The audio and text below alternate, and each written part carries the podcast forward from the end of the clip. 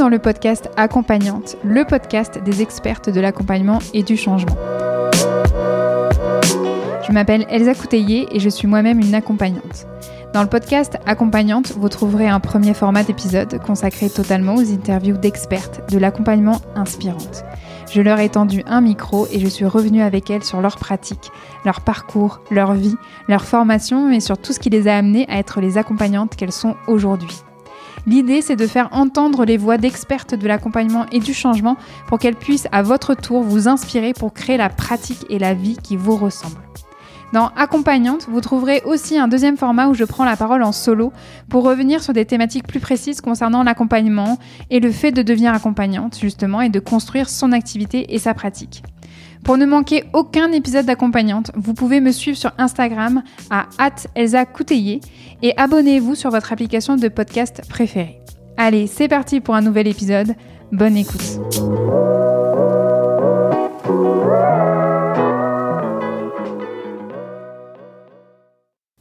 Bonjour à toutes et à tous et à tout le monde. J'espère que vous allez bien malgré la déshumanisation quasi totale de notre monde. Bienvenue à vous dans la deuxième partie de l'interview de Selma Sardouk. Donc, euh, qui dit deuxième partie, dit première partie. Alors, euh, hop, hop, hop, stop aux personnes qui auraient raté la première partie. Faites pause ici et cliquez sur la partie 1. Selma Sardouk, c'est une personne très inspirante et ça serait vraiment trop dommage pour vous de rater tout ce qui a été dit dans la première partie de l'interview.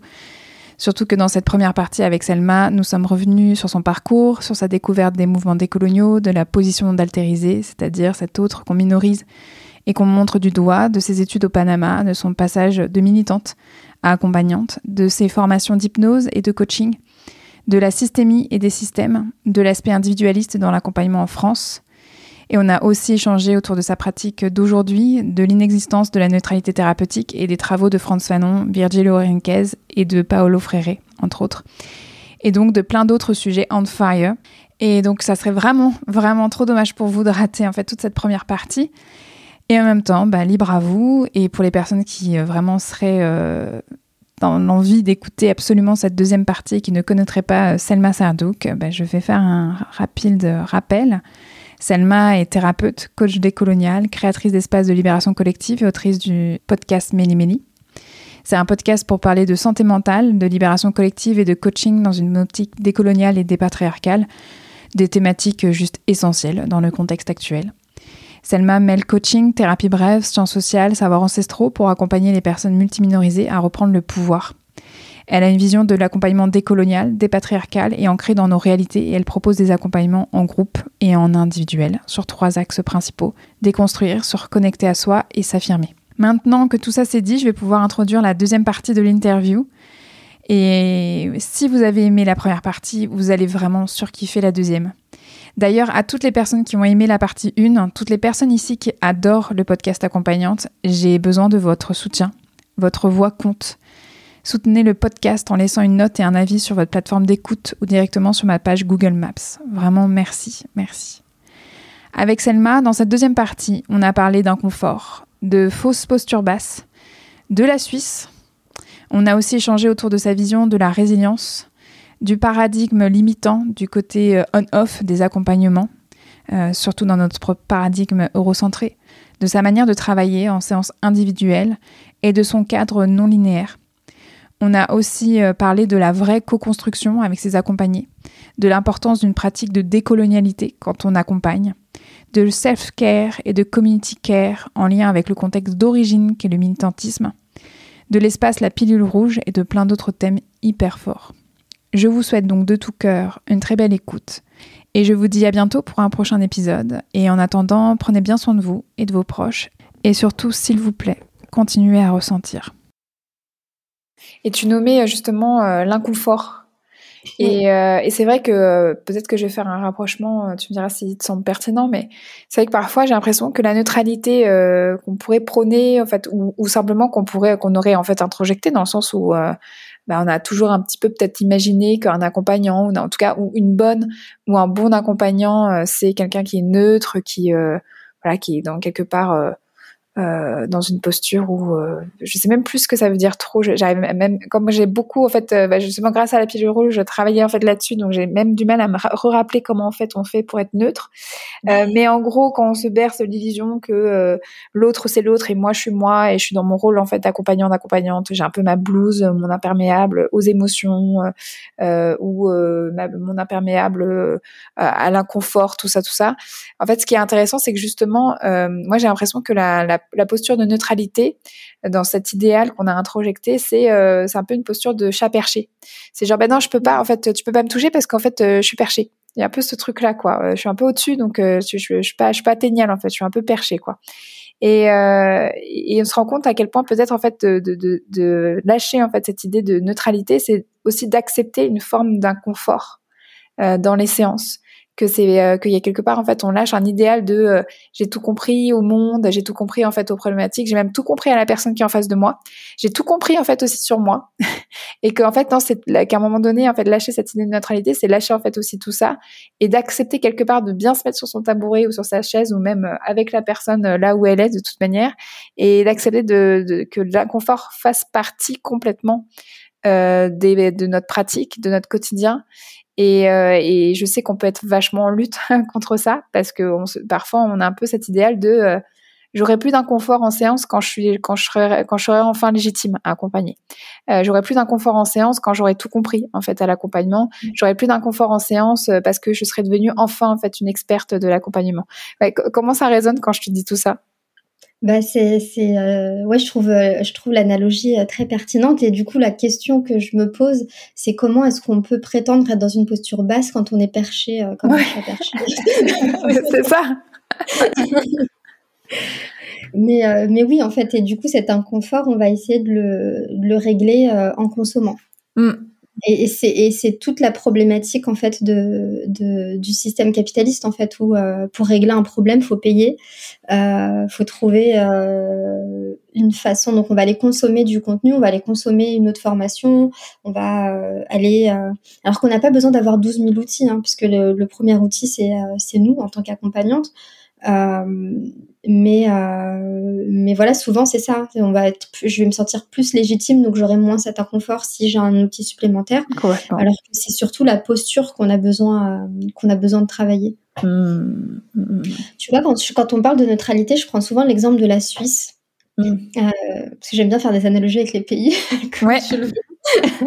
Mais du coup, la Suisse, c'est un pays qu'on dit souvent neutre. Oui on dit voilà, quand euh, c'est le, on dit oui, je, suis la Suisse parce que je, je, suis neutre dans un conflit, etc. Mais en fait, la Suisse, pour moi, c'est euh, le, c'est vraiment euh, l'exemple même de ce que n'est pas la neutralité, tout en faisant croire qu'on est neutre. Tu vois, c'est un pays qui n'a pas eu de colonie, mais qui était aligné aux pays européens et qui, a, qui s'est aligné en fait au principe de la blanchité, etc.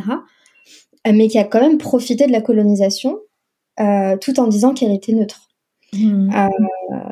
Donc, et c'est assez intéressant en fait de regarder ça parce que ça, ça démontre plein de choses sur la neutralité. Parce que euh, bah, comment on peut euh, dire que la Suisse c'est le pays des chocolats, du chocolat alors que le chocolat, enfin le cacao, ça pousse en Afrique? Ils n'ont pas de cacao en Suisse. Et pourtant, c'est le pays du chocolat. Euh, ils n'ont pas de pierres précieuses. Et pourtant, c'est le, c'est le pays des, euh, des bijoux de luxe avec beaucoup de pierres précieuses, etc.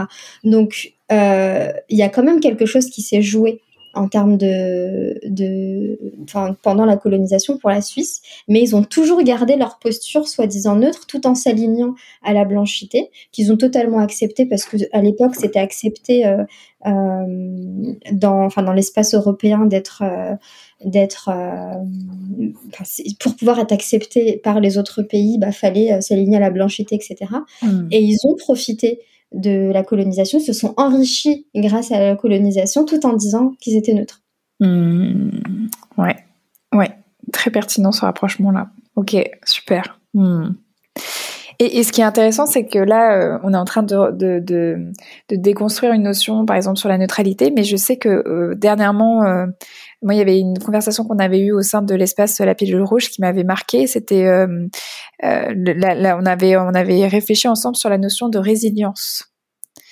Parce que c'est un. Alors, on en était venu à ça parce que c'est un terme qui est très, très, très courant dans nos métiers d'accompagnement. Et, euh, et, surtout, en fait, on, on, on, on, met la résilience un peu à toutes les sauces. C'est un terme qui est en train d'être galvaudé. C'est un terme, en fait, on sait même plus trop exactement en fait à quoi il correspond. Et euh, surtout, moi, il y avait un peu quelque chose. Ça, notre discussion m'avait fait du bien parce que ça venait rejoindre aussi moi des réflexions que j'avais eues, euh, où j'avais l'impression que comme en fait euh, la résilience était là, bah, euh, en fait euh, c'était un peu un, je, vais faire un slogan. La, résilience est là, donc en fait on peut s'en prendre plein la figure et on peut en mettre plein la figure en fait à tout le monde parce que la résilience est là. voilà, ça avait, moi j'avais un peu ce goût là et je commençais un petit peu à en avoir marre en fait de la résilience parce que je me disais mais en fait fuck la résilience en tout cas comment elle est prônée, parce que euh, moi je préférais en fait ne pas quand je reçois des personnes et que euh, euh, voilà quelque part j'ai envie de mettre en avant le fait que elles ont été résilientes parce que sinon elles seraient pas là en face de moi, mais en même temps en fait j'aurais tellement préféré qu'elles ne s'en prennent plein, pas plein la figure quoi de base en fait. Il y avait vraiment un peu ce, cet élément là quand je te parle de résilience, Selma, comment toi, en fait, euh, comment, comment tu, tu, définis maintenant ce terme-là? Qu'est-ce que tu y vois, toi, dans ce terme-là? Est-ce que ça te parle quand je te dis tout ça? C'est euh, un vaste sujet, euh, la résilience, et euh, effectivement, on en parle énormément. Il y a plein de sujets comme ça, en fait, qui sont, qui, qui sont à la mode pendant quelques mois, voire pendant, pendant quelques, quelques années. Et la résilience, effectivement, c'est un sujet qui est, qui est intéressant, mais qui est galvaudé. Et euh, on met ça à toutes les sauces, comme tu dis. Moi, ça met un petit peu mal à l'aise aussi parce qu'on parle euh, euh, dans la quand on parle de résilience, souvent c'est quand on parle de trauma. Mm. Et on va dire des choses du style faut trouver un sens spirituel à votre trauma ou faut trouver une leçon dans, euh, dans, dans le trauma, etc. Et puis c'est soit on est traumatisé, soit on a activé la croissance post-traumatique et donc on est résilient ou résiliente. Et euh, moi, je trouve ça hyper problématique parce que déjà, euh, c'est il y a tout, enfin dans le paradigme neurocentrique, souvent il y a une dichotomie entre, enfin c'est très binaire. Mm. Donc là, c'est soit on est résiliente, soit on est traumatisé. Mais en fait, ça fonctionne pas comme ça. Mm. Et euh, effectivement, euh, si on n'était pas résiliente, on serait pas là aujourd'hui. Euh, et quand on est dans ces notions de trauma systémique, bah, en fait, c'est le système en tant que tel qui est traumatique. et si on n'avait pas été résiliente et si les générations précédentes n'étaient pas résilientes, on serait pas là en fait. Mm. Et du coup, il y a plein de choses qui vont pas dans cette notion de résilience. Il y a aussi la glorification de, de, de, de personnes euh, qui, euh, après un événement difficile, font des choses extraordinaires euh, comme si c'était un, un, objectif à atteindre. Et puis, il y a cette idée très individualiste, encore une fois, de la résilience, alors que souvent, la résilience, c'est quelque chose qu'on vit en collectif. Hmm. Et, et pour moi, en fait, dans pas mal de notions comme ça qu'on, qu'on, qu'on, dont on parle beaucoup dans, dans les milieux de l'accompagnement. Euh, la dimension collective, elle est, euh, elle est très souvent mise sous le tapis. Quoi. C'est comme si euh, voilà, la résilience, c'est uniquement quelque chose d'individuel et que tu étais un être extraordinaire si tu avais fait preuve de résilience dans une, lors d'une épreuve. Alors que non, en fait, c'est, c'est, c'est quelque chose qui existe. Euh, oui, et oui, tu as fait preuve de courage, mais oui, ça aurait été mieux si tu pas vécu ton trauma. Mm. Ouais. Et, et, ce côté en fait binaire en fait est hyper intéressant parce que ça vient quand même euh, beaucoup beaucoup colorer euh, nos accompagnements. Parce que c'est vrai qu'une personne vient nous voir avec sa problématique, elle a un état présent, elle veut en fait aller, aller vers un état désiré. Il y a un peu un côté aussi, voilà, bah, quelque part, ça va être fini. J'ai envie que ça soit clôturé. Donc il y a un côté en fait binaire. C'était là et c'est là et, euh, et j'ai plus envie que ça soit là. Et donc il y aura un moment donné où je pourrais dire c'était là. Et, euh, et c'est là où parfois en fait on peut se laisser embarquer euh, soi-même en fait par rapport à ça ou, ou même la personne en fait peut avoir cette idée là en fait quelque part de on-off concernant en fait une problématique. Et hum, alors qu'il y a plein de choses, plein de choses en fait à écouter, à accueillir en fait par rapport à ça. Euh, et voilà, je je sais pas déjà ce que ça te ce que ça te ça t'évoque. Je sais pas ce que ça t'évoque quand je dis euh, il y a un peu aussi parfois ce côté en fait on off et on nous a pas du tout en fait appris à, bah, à faire ce que tu ce que tu nommais en fait tout à l'heure quand tu parlais de Lina justement sur le fait que bah, c'était il y a pas il y a pas vraiment de début, il y a pas vraiment de fin on, y va en fait euh, bah, pour explorer certaines choses. Euh, ça dépend en fait des personnes. Ben, en fait, même dans l'accompagnement individuel, ça pourrait en fait être comme ça, sauf qu'on a on n'est pas du tout là-dessus. On a vraiment ce côté je viens pour une demande et j'arrêterai en fait parce que euh, j'aurais clôturé en fait cette demande. Oui, parce que c'est parce qu'on voit l'accompagnement comme quelque chose de linéaire. Oui. et alors moi, même dans mes accompagnements individuels, ça fonctionne comme dans l'INA. Ok. Euh, donc euh, je je fais pas forcément d'accompagnement euh, d'accompagnement linéaire, même s'il y a une demande, euh, parce qu'en fait on se rend compte qu'il y a tellement de ramifications, etc. que au final bah, l'objectif thérapeutique peut bouger. tu vois ce que tu disais tout à l'heure, l'état présent, l'état désiré. Oui. c'est une notion qui est intéressante. En même temps, c'est une notion qu'on peut questionner. Oui parce que l'état désiré change en fait en fonction de ton état présent. T'as pas le même état désiré souvent. Mais clairement. Euh, donc euh, du coup ça ça évolue et en fait on laisse on, laisse quelle place à, à l'évolution de, de, la personne qu'on accompagne? Mm. Si on est trop centré sur l'objectif et sur euh, quand elle est arrivée, elle m'a demandé ça, donc il faut absolument que je, en tant qu'accompagnante, résolve son problème. euh, bah c'est compliqué quoi. Enfin c'est c'est un, une, une, façon de, de travailler moi qui me convient pas du tout hmm. euh, parce que j'estime que c'est la personne qui, euh, qui qui est experte de de, de ce qu'elle vit, qui est experte de sa problématique et, euh, c'est pas moi. Euh, donc ce que je disais tout à l'heure sur le cadre, un cadre linéaire, ça me convient pas. C'est hyper intéressant. Donc toi, par conséquent, quand tu as une personne qui vient vers toi, quelque part, elle a quand même, euh, je pense, une envie, en tout cas. Oui. Euh, comment, comment en fait tu, à quoi ça ressemble finalement alors un, cadre qui n'est pas, euh, euh voilà, un cadre qui n'est pas linéaire? Comment tu, comment tu le, comment tu lui donnes naissance en fait à ce cadre-là? Comment tu, est-ce que tu le, tu tu le poses en fait auprès de la personne ou est-ce que ça fait de soi-même et parce que c'est tellement fort en toi que de toute manière t'as pas besoin de le nommer comme ça mais comment concrètement en fait voilà ça se passe pour toi et tes accompagnés? Alors euh, en termes de, format de séance par exemple euh, bah il y a des personnes que je vais voir euh, de façon périodique mais il y a des personnes que je vois une fois pendant une demi-journée par exemple. Ok donc ça dépend vraiment de, de, de, la demande de la personne, de, des possibilités. Enfin, il y a, y a, plein plein de choses à prendre en compte. Euh, parfois, il y a des personnes que je vois euh, euh en cabinet. Parfois, bon, ça peut être sur euh, Zoom, en, en, visio. Mais parfois, je peux voir des personnes dehors dans un parc. Mmh. Et c'est OK aussi.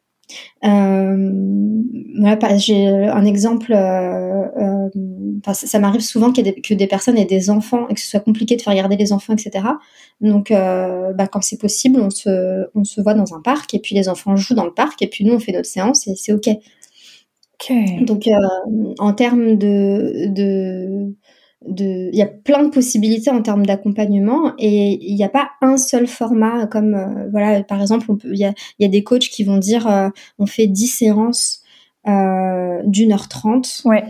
et, et, et puis au bout de la dixième séance c'est fini. Bah moi je travaille pas comme ça. C'est à dire qu'on peut euh, parfois, comme je l'ai dit, faire une séance qui dure une demi-journée et on va on va travailler pendant une demi-journée puis après on se voit plus pendant six mois. Euh, puis des fois, il y a des personnes que euh, je peux voir euh, voilà, toutes les deux semaines pendant, pendant une certaine période, et puis après, tous les mois pendant une certaine période. Et puis, puis après, on a re-besoin de se voir toutes les deux semaines, donc on refait toutes les deux semaines. Donc c'est c'est flexible en fait, hmm. en termes de format. Ouais, super. déjà, c'est hyper intéressant. C'est fou comment rien que le fait de t'entendre pratiquer comme ça, ça ouvre des, des perspectives que j'avais jamais en fait euh, peut-être si juste un tout petit peu peut-être touché du doigt mais rien que dans une réflexion. Mais là tu vas de me dire que toi tu pratiques comme ça en fait ça fait quand même cinq ans moins que je suis accompagnante. Bah, tu es quand même la première en fait à, me parler de ça. D'accord. Donc euh, c'est quand même enfin ça c'est hyper intéressant et ça montre bien qu'il y a quand même un problème entre guillemets quelque part.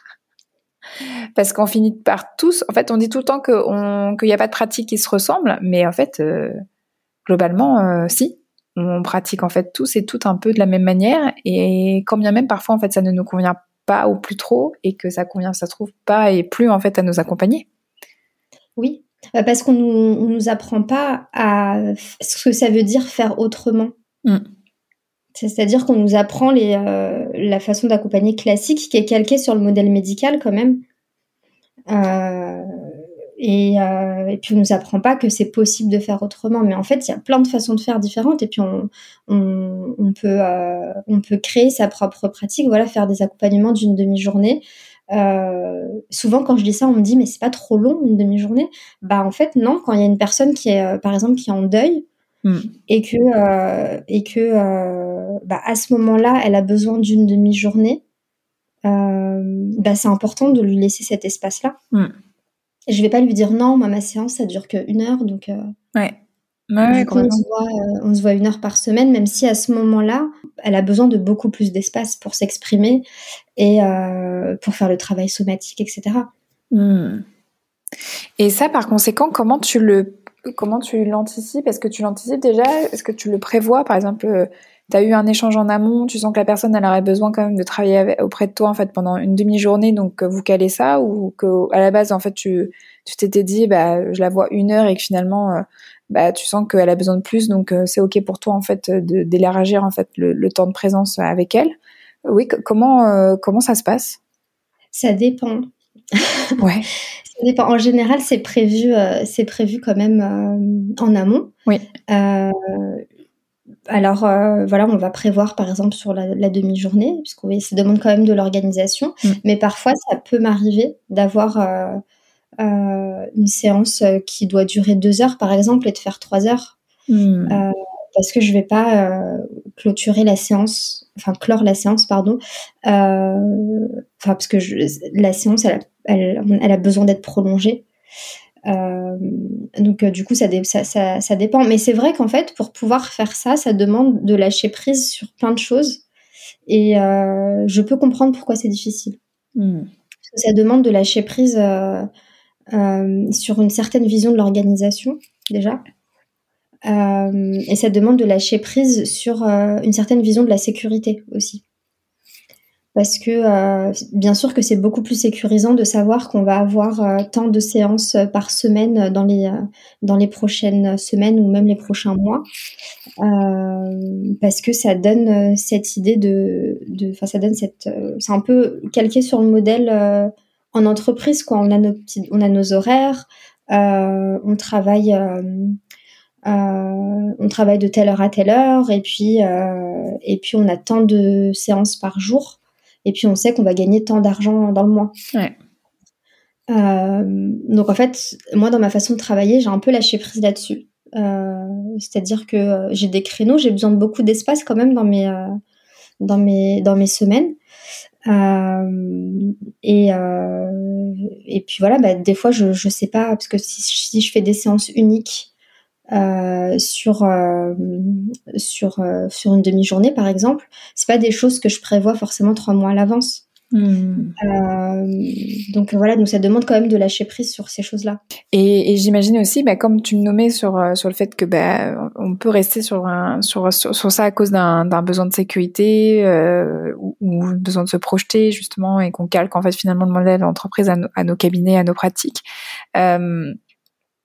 il y a aussi cette notion même euh, de, de, la rémunération, du tarif en fait qu'on peut proposer, parce qu'il y a un peu ce côté aussi, bah, euh, une séance est égale euh, telle rémunération, et, mhm. et, que parfois en fait justement bah, remettre en, question son cadre, même sur le, la structure de ses séances ou, la durée en fait de son accompagnement, ça va, ça peut aussi bouleverser en fait cette ce truc qu'on avait un petit peu posé là, et ben ça, ça, ça obligerait en fait de le reprendre et se reposer des questions en fait justement sur sa rémunération, sur le tarif, sur son besoin de sécurité, euh, sur ses besoins financiers. Enfin bon, voilà, c'est extrêmement en fait puissant finalement tous les questionnements qu'il y a derrière.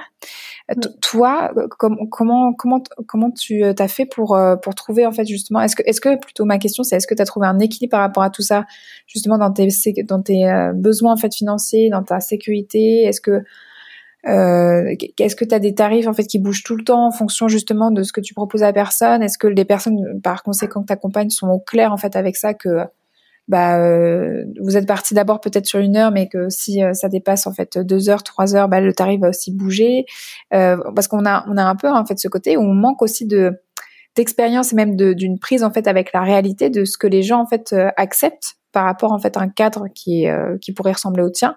Est-ce que c'est ok pour elle que le tarif bouge ou est-ce que c'est important d'avoir en fait un tarif qui bouge pas et qui respecte en fait ce qui avait été dit à la base? Tu vois, il y a plein de questionnements qui me viennent en fait finalement quand je t'écoute. Euh, bah, du coup, tout ça, ça se règle en discutant avec la personne qu'on accompagne mm. pour poser un cadre commun, comme je disais tout à l'heure. C'est que le cadre, on le pose avec la personne. Ouais. Euh, donc, à partir du moment où le cadre il est posé ensemble, il n'y a, pas, a pas de problème. J'ai jamais eu de problème en termes de, de tarifs. Donc, euh, moi, je propose trois tarifs différents. D'accord.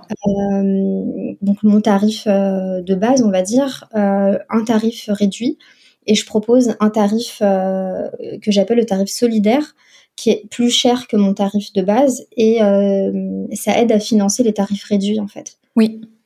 Mm. Donc pour donner un, une ordre d'idée, euh, mon tarif le moins cher pour une séance, enfin, grosso modo ça dure 1h15, je fais jamais en dessous d'une heure 15, mm. c'est 40 euros. D'accord. ça c'est le tarif réduit. Donc les, enfin, je les gens jouent vraiment le jeu, c'est-à-dire qu'il y a vraiment des gens qui payent le tarif solidaire. Ok. Euh, c'est, euh, donc c'est, euh, il y a un, j'ai confiance en fait au fait qu'il y a un juste équilibre des choses et, et pour le coup ça se vérifie vraiment dans dans bah, dans mon quotidien. Donc j'explique pourquoi en fait j'ai ces trois tarifs et comment ça se passe et puis ça me permet de proposer des séances à des tarifs très abordables pour, euh, pour des personnes euh, euh, bah, qui auraient besoin d'un accompagnement mais qui n'ont pas les moyens de mettre 70 euros dans une séance. Mm. et puis du coup, il y a des personnes qui, qui, qui, peuvent se permettre et qui, qui, qui, sont dans une situation financière, enfin qui, sont, qui, qui, gagnent très bien leur vie et donc qui, qui payent plus, qui payent plus cher que, que ce que ça coûte. Ouais. Et puis euh, par rapport au temps, bah, je, je, je, dis en fait que le euh, voilà la séance elle coûte euh, elle enfin le les séances d'une demi-journée c'est autant donc en fait si on fait deux heures ça sera le tarif pour deux heures mais si on dépasse c'est un petit peu plus cher et ça je le dis avant. Hmm. Ok très bien super. Hmm, hmm, et, et, tout ça, en fait, euh, dans, tout ce qu'on est en train de dire, ce qui ressort, en fait, et je pense que c'est quelque part le message que j'ai envie de faire passer euh, aux personnes qui nous écoutent, c'est que euh, y a besoin d'un maximum de réflexivité dans, dans nos pratiques d'accompagnement. Je pense qu'on peut pas faire l'économie de réfléchir à nos pratiques, de réfléchir à nos outils, de réfléchir en fait à comment tout ça, ça résonne par rapport à nous, par rapport à nos accompagnés. Euh, et, et, je sais que bah, finalement, je, je, je, voulais en parler en fait avec toi justement avec cet angle de euh, l'importance d'avoir une pratique de décolonialité euh, dans bah, quand on est accompagnante. Parce que c'est finalement en fait euh, ça le, pourquoi du comment en fait t'as as, co-créé en fait l'espace la, pilule rouge avec Anne Favier c'est parce que en fait euh, quelque part c'est j'ai l'impression hein, que c'est important d'avoir une pratique de décolonialité justement dans sa pratique euh, quand on est accompagnante. Euh, et si je te retourne la question, tu dirais que voilà, si je te pose, oui, en, en quoi c'est important justement, Selma, d'avoir une pratique de décolonialité dans sa pratique quand on est accompagnante? Tu dirais quoi? Bah moi, je dirais que c'est une question d'éthique, mm. euh, parce que quand on quand on accompagne, euh, on peut pas, enfin, je dis qu'on peut pas, on le fait, parce que c'est ce qui se passe, c'est ce qui se passe euh, au, quotidien. Mais euh, pour moi, c'est super important de questionner euh, le monde, de questionner les outils qu'on utilise, par exemple.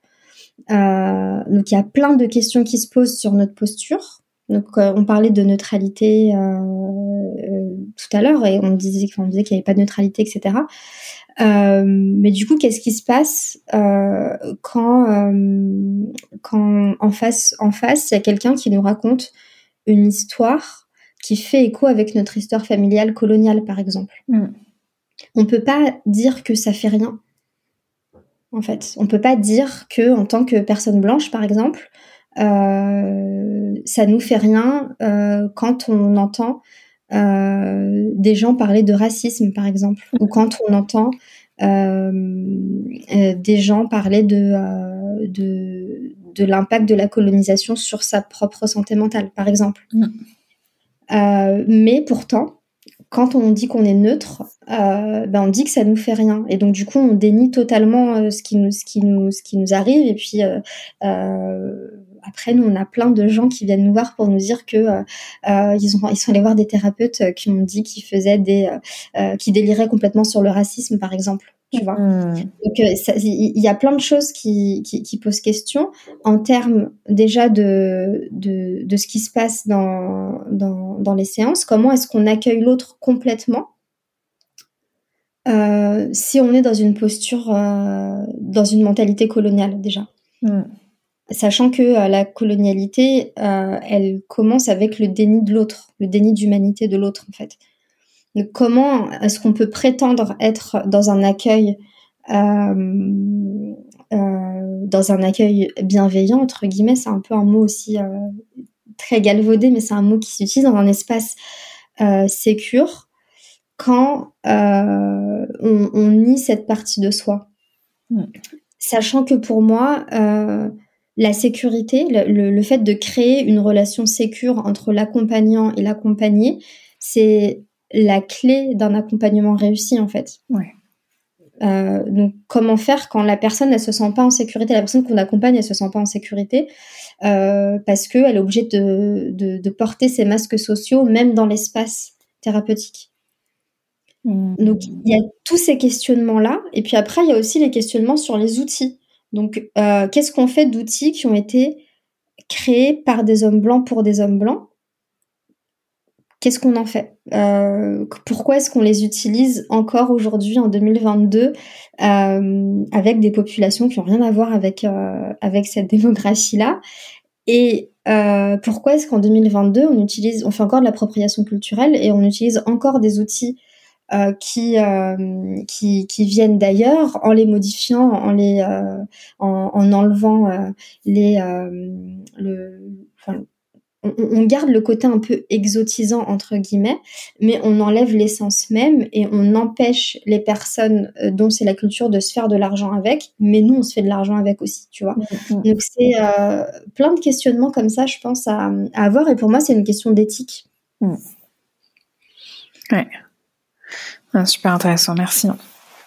Et ça vient aussi sur quelque chose. Euh, qui, circule hein, depuis ces dernières années euh, sur des euh, voilà moi je, lis de plus en plus l'intime est politique le self care est politique et quelque part je suis complètement d'accord en fait avec ça je, je remets pas en question ça mais je sais que pour en avoir parlé avec toi que c'est des exemples d'idées qui viennent à la base des milieux militants et des minorités et euh, il y a eu comme un mouvement de euh, dépolitiser, repolitiser et repolitiser en fait pas par les mêmes personnes. Euh, voilà, qu'est-ce que ça te fait toi aujourd'hui quand tu vois circuler partout l'intimité politique, le self-care et politique? Alors du coup c'est intéressant parce qu'en fait quand on regarde, mais sur plein d'idées, hein, plein d'idées, là le self-care par exemple, l'idée du self-care, euh, c'est euh, c'est à la base des, des afro-féministes, donc des, des femmes afro-américaines aux États-Unis, euh, qui parlaient de self-care. Et Audrey Lorde, par exemple, elle parlait du self-care comme étant un, un acte de guerre contre le système en place, en fait. Puisqu'on est dans un système qui veut pas qu'on prenne soin de nous, qui est dans un système qui nous épuise, le fait de prendre soin de soi, c'est un acte intimement politique. Euh, du coup, la problématique, c'est qu'on reprend des idées qui viennent, encore une fois, de personnes minorisées, euh, et on, les vide un peu de leur sens, parce que euh, le self-care n'existe pas sans le community care. Hmm. Mais pourtant, aujourd'hui, quand on parle de self-care, on, garde le self, donc le soi, mais on oublie complètement la partie community care. Euh, et du coup, euh, on enlève le, on, on, vide un peu les mots euh, de, de, de, leur sens et on les adapte au paradigme eurocentrique et puis ensuite on, est, on nous les rebalance comme ça, comme si c'était une invention et comme si c'était une nouveauté, alors que ça fait des décennies et des décennies qu'on parle de self-care dans les milieux militants. Ouais, ouais, ouais. C'est hyper intéressant. Et justement, quand tu parles de community care, justement, comme c'est un terme en fait qu'on n'entend jamais, euh, ce serait quoi en fait le community care par rapport au self care Donc le community care, c'est le fait de prendre soin de sa communauté et le fait de faire confiance à sa communauté pour prendre soin de soi aussi. Mm. Euh, et c'est une dimension qui est très importante, euh, la dimension de communauté, même si en, France on n'aime pas ce mot parce qu'on dit que les personnes minorisées sont communautaires, surtout les, les personnes, enfin, comme on dit entre guillemets les Noirs et les Arabes, on n'aime pas quand on, on, on, est entre nous, mais du coup le, le, le community care, c'est le fait vraiment de prendre soin de sa communauté euh, et, et, c'est très important dans, dans, la dimension du self-care. Hmm. Parce qu'en fait, en tant qu'être humain, on n'existe pas sans les autres. On, nous sommes des êtres sociaux. On n'est pas des êtres. Euh, enfin, on n'est pas. Euh, on vit pas indépendamment les uns des autres. Et la problématique dans le monde de l'accompagnement aujourd'hui, c'est que ces modes de fonctionnement-là, qui sont beaucoup en communauté, etc., aujourd'hui, c'est presque pathologisé dans plein de cas on va parler de codépendance quand on, est souvent euh, avec les autres, alors que c'est pas de la codépendance. C'est juste qu'on est interdépendant. Mmh, mmh, mmh, oui, hein, c'est ça. Hein, euh, c'est pour ça que je, trouvais important que de, repositionner les choses par rapport au community care et au self care parce que, euh, comme tu l'as dit, en fait, le self care c'est quelque chose qui est très et moi la personne hein, que je prône en fait voilà, où j'essaye en tout cas justement de, de faire attention euh, pour moi-même. Et en même temps, euh, on se rend compte que le community care, c'est un peu euh, quelque chose qui, qui, nous, qui a été enlevé. On n'en parle même pas. En fait, c'est même pas quelque chose qui est dans l'imaginaire en fait collectif, dans l'inconscient collectif. En tout cas là où on en est en fait aujourd'hui en France, je pense hein, quelque part. Et ça fait même pas en fait, on n'a même pas idée d'aller chercher en fait ça ou de, de, de, de, ou de le créer en fait parce que bah, voilà, on est, on est à juste quelque part un seul outil, c'est le self-care, et que déjà, en fait, on a l'impression que c'est un peu la mer à boire, déjà, en fait, de, de pouvoir euh, euh, prendre soin de soi. Donc voilà, enfin, je, je trouve que c'est, c'est intéressant de t'entendre, en fait, parler, en fait, des deux. Oui, mais du coup, ce qui est intéressant aussi, c'est de voir parce que le self-care, euh, c'est, ça a été, c'est, ce terme-là vient de, de femmes qui portent leur communauté à bout de bras. Mmh. Mmh. Donc, au mmh. moment, oui, en fait, euh, tu vois, dans ce contexte-là, euh, prendre soin de soi, c'est, ça a du sens. Mais, nous, dans notre contexte individualiste, où on se fait passer avant tout, il y a un, juste équilibre, en fait, à trouver. C'est très fort, là, quand tu viens de repositionner, en fait, dans le contexte. Toujours de redonner du contexte, du contexte, du contexte. C'est le self-care, en fait. Euh, il est, il est important parce qu'en fait, c'est des femmes qui portent à bout de bras, en fait, justement, euh, leur communauté. C'est ce, on parle en fait à la base, le mot en fait à la base, c'est dans ce contexte-là. C'est ça. Et qu'aujourd'hui en fait, il est complètement décontextualisé. Certes, en fait, en fait, il faudrait un autre mot. C'est euh, quelque part, c'est peut-être aussi ce, cet autre slogan qui, euh, qui est souvent qui circule hein, quand on dit l'intime est politique que prendre soin de soi quelque part même d'une manière même dans ce contexte en fait individualiste et individualisé ça peut en fait être politique.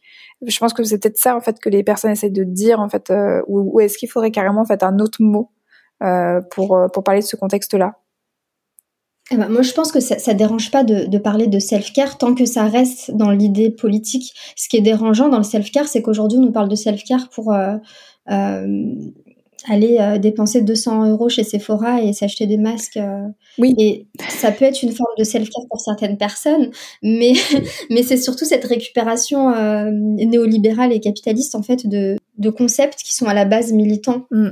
Et qui, et qui sont théorisés par des militants anticapitalistes en plus. Donc, du coup, ça, il y a, y a une récupération comme ça de beaucoup de choses dans, dans, dans ce milieu-là. Et en fait, c'est vidé de son essence. Hmm. Euh, donc, ce que ça crée aujourd'hui, c'est qu'il y a une espèce de, de, de, entre le monde militant et le monde du bien-être, euh, il y a un, un, gap énorme en fait. Et euh, du coup, dans le monde militant, on voit souvent euh, l'accompagnement, le coaching, la, la, thérapie brève, etc., comme euh, un peu un truc de charlatan, euh, développement personnel, etc. Et à juste titre, alors qu'en vrai, on pourrait faire des ponts et on pourrait se dire que euh, le monde militant a besoin euh, de, de, du monde du bien-être et le monde du bien-être a besoin du monde militant parce qu'on a besoin de repolitiser le bien-être aussi. On parle de l'intime qui est politique, mais le bien-être, la santé mentale, c'est intimement politique aussi. Mm. Et le, le, le, le, la thérapie, le coaching, c'est intimement politique. Et en fait, on a complètement dépolitisé aussi euh, ces, ces sujets-là. Et euh, quand on parle de thérapie, enfin, j'entends très peu de personnes parler de, de, de l'aspect politique de la thérapie, de l'aspect politique de la guérison, de l'aspect politique de, de, de, ce milieu-là. Hmm. Alors qu'en fait, euh, c'est partout tout le temps. Quand tu commences en fait à, à... moi, quand je parfois quand je, je m'écoute euh, transmettre, faire des, des, points psychopédagogiques ou aider des personnes justement à naviguer dans l'inconfort de, de, leur vie, euh, on a, enfin, je, je, ce que je dis, hein, je fais, ok, je suis pas, je suis pas militante politique et en même temps, en fait, je pense que quelque part dans mon cabinet, euh, je suis une militante en fait euh, politique. Ça, ça, je, en tout cas, je le fais, je le fais à ma manière ça c'est sûr, mais en tout cas, je, quelque part, il y a quelque chose qui est lié à ça. C'est partout, tout le temps, et même parfois quand je m'écoute, euh, je me dis, euh, oh, mais tu vas passer pour une révolutionnaire, en fait, euh, anarchiste avec ces propos-là. mais en fait, c'est ça. Mais imagine, je suis une, une grande, grande teubée extraterrestre qui vient d'une galaxie extrêmement lointaine et que j'ai rien compris au fait que la que, l'accompagnement, bah, dedans il y avait une portée politique. voilà, avec tes mots à toi, quelle serait la portée politique de l'accompagnement, Salma?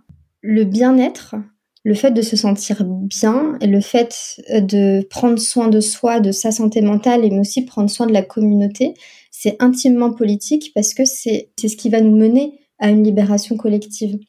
En fait, quand on, quand on, on se sent mal, quand on est occupé euh, à, euh, à lutter contre, contre un manque de confiance en soi, par exemple, ou bien même des troubles euh, euh, psychologique, on n'a pas le temps de penser à sa libération.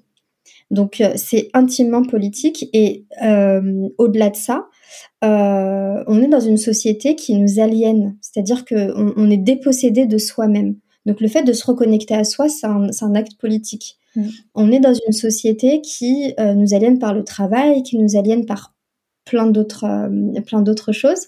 Euh, donc le fait de se reconnecter à soi, de, de, de prendre soin de soi, de travailler sur soi, euh, c'est intimement politique et c'est super important de repolitiser ce monde-là. Mmh. Super. je suis complètement d'accord. et, et, euh, là, j'aimerais bien te laisser le micro pour que tu puisses nous parler de l'espace de la pilule rouge, justement. Oui, donc la pilule rouge, c'est un espace euh, qu'on a créé avec Anne Favier, qui est, euh, qui est naturopathe. Euh, et on propose cet espace pour les professionnels de l'accompagnement, justement, pour... du coup, l'idée, c'est de, de, réfléchir ensemble à comment est-ce qu'on décolonise nos pratiques, comment est-ce qu'on repolitise nos pratiques, avec voilà entre Anne et moi, on a, euh, euh, euh, les mêmes idéaux, on va dire, mais on a des, backgrounds qui sont totalement différents. donc on est vachement complémentaires, je trouve, sur ces sujets-là. Et c'est un, un, espace, donc c'est un peu comme je disais tout à l'heure sur pour Lina. c'est pas vraiment un accompagnement, c'est vraiment un espace. Donc l'idée c'est de, bah, vous venez en tant que professionnel de l'accompagnement et on réfléchit ensemble à des, à des sujets un petit peu transverses par rapport à votre pratique, à votre posture en tant que, en tant qu'accompagnante. En ce moment, on est en train de travailler sur l'inconfort justement, mm. euh, mais l'idée c'est vraiment de, de, travailler euh, sur euh, un peu tous les sujets qui nous, euh, qui, qui, qui, nous touchent en tant que en tant qu'accompagnante, mais avec une approche décoloniale. Hmm. Super important l'approche l'approche décoloniale. je pense que je l'ai euh, je l'ai assez répété depuis le début de, de l'interview. Moi, super. Et, donc, Selma, là, on arrive euh, à la fin euh, de, cette interview et pour euh, conclure, on, va aller sur des questions que j'appelle des questions, bah, quelque part, rituels de conclusion. Et la première, elle est très importante pour moi. Quelque part, en fait, c'est un peu la raison pour laquelle j'ai commencé ce podcast. C'était pour justement aller vers des concerts et leur dire, mais toi, comment tu fais? Et c'était comment tu fais aussi pour prendre soin de toi? Parce que c'est une question où justement là on, en train on en a parlé en fait il y a juste quelques minutes euh, sur cette idée de prendre soin de soi, euh, justement quand, bah, quand, on, quand on porte quelque chose. Et je pense que quand on accompagne, on vient de le dire, hein, c'est politique, c'est pas rien en fait euh, comme euh, trajectoire, comme cheminement. Et ça peut brasser en fait plein d'émotions, plein d'inconfort. Comment toi tu fais pour prendre soin de toi, Selma? J'ai plusieurs façons de, de, prendre soin de moi. La reconnexion avec la nature, c'est quelque chose qui me fait, qui me fait beaucoup de bien. Mmh. Euh, donc déjà, j'essaye je, euh, le plus souvent possible d'être euh, d'être dans la nature. Euh, après, j'ai une, euh, enfin, je, je, suis une personne très spirituelle, donc je prends aussi beaucoup soin de moi à travers à travers ma spiritualité, qui qui fait partie de mon quotidien. Et ensuite, j'ai l'aspect communauté qui est aussi très très important. Euh, c'est-à-dire que quand j'ai besoin, je sais que je peux me laisser porter par ma communauté. Hmm. Et je suis aussi présente pour les autres quand, euh, quand les autres ont besoin de moi. Hmm. Et euh, c'est quelque chose qui me fait beaucoup de bien de savoir en fait que bah, si besoin, je peux me laisser porter. Hmm. Et c'est fort en fait quand tu dis que tu peux compter en fait sur ta communauté. Quand, quand tu parles de communauté, toi, qu'est-ce que tu mets derrière concrètement? J'ai euh, bah, mes amis, ma famille, euh, mais aussi des personnes euh, de. Enfin, j'ai une, une, approche assez constellaire en fait de mes relations avec les, les gens autour de moi. Ok. Euh, donc, euh, du coup, j'ai aussi des personnes euh, qui qui font partie, enfin, qui font partie de, de ma communauté. Mm-hmm. Euh, qui sont qui sont pas là depuis longtemps, mais je sais que je peux compter sur euh, sur euh, sur elles ou sur eux. après, j'ai aussi dans ma pratique professionnelle, j'ai noué des liens avec d'autres accompagnants, d'autres accompagnantes qui sont dans dans la même démarche que moi. Mm. Et ça aussi, ça fait beaucoup de bien. Voilà, par exemple, avec Anne, on travaille ensemble sur la pilule rouge. Euh, je sais que si euh, je suis malade et que je peux pas euh, assurer, elle est là. Mm. Et de même, elle sait que si elle est malade et qu'elle peut pas assurer, je suis là aussi. Mm. Et, et, et, je pense que cette, cette notion de, de sortir un peu de, de, de cette idée capitaliste qu'il faut absolument être tout le temps productive, mm. c'est quelque chose qui me permet de prendre beaucoup soin de moi. Ouais parce que je je corrèle pas du tout ma valeur au fait d'être productive ou pas. C'est-à-dire que euh, bah il y a des semaines où je fais rien parce que je suis malade et je vais pas me forcer à faire des choses. J'ai besoin de me reposer. Donc, mm, mm, mm. je je je vais pas me forcer à à faire des choses pour euh, me sentir vivre en fait parce que je me sens vivre même si je fais rien. Et je me sens exister même si je fais rien. Et, et je pense que ça c'est très politique aussi comme euh, comme positionnement. C'est-à-dire que même dans mon travail, en fait, je fonctionne comme ça. Et euh, je vais pas euh, me forcer euh, euh, à animer un atelier si je sens que je suis, au, enfin, je suis au bout du rouleau. Parce que de toute façon, bah moi, ça va, ça, ça, c'est, pour moi, c'est pas ok. Mais même pour les personnes que j'accompagne, euh, bah c'est pas ok non plus parce que je vais pas être euh, je vais pas être à mon meilleur au moment où je vais euh, où je vais euh, où je vais accompagner etc donc c'est pas c'est pas top mmh. Mmh, en fait avoir cette flexibilité et mettre vraiment au centre de euh, de de sa vie le bien-être mais pas que c'est pas le bien-être dans le sens moi je me sens bien et tant pis pour les autres euh, l'idée, c'est vraiment d'axer de, sur le fait que tout le monde se sente bien.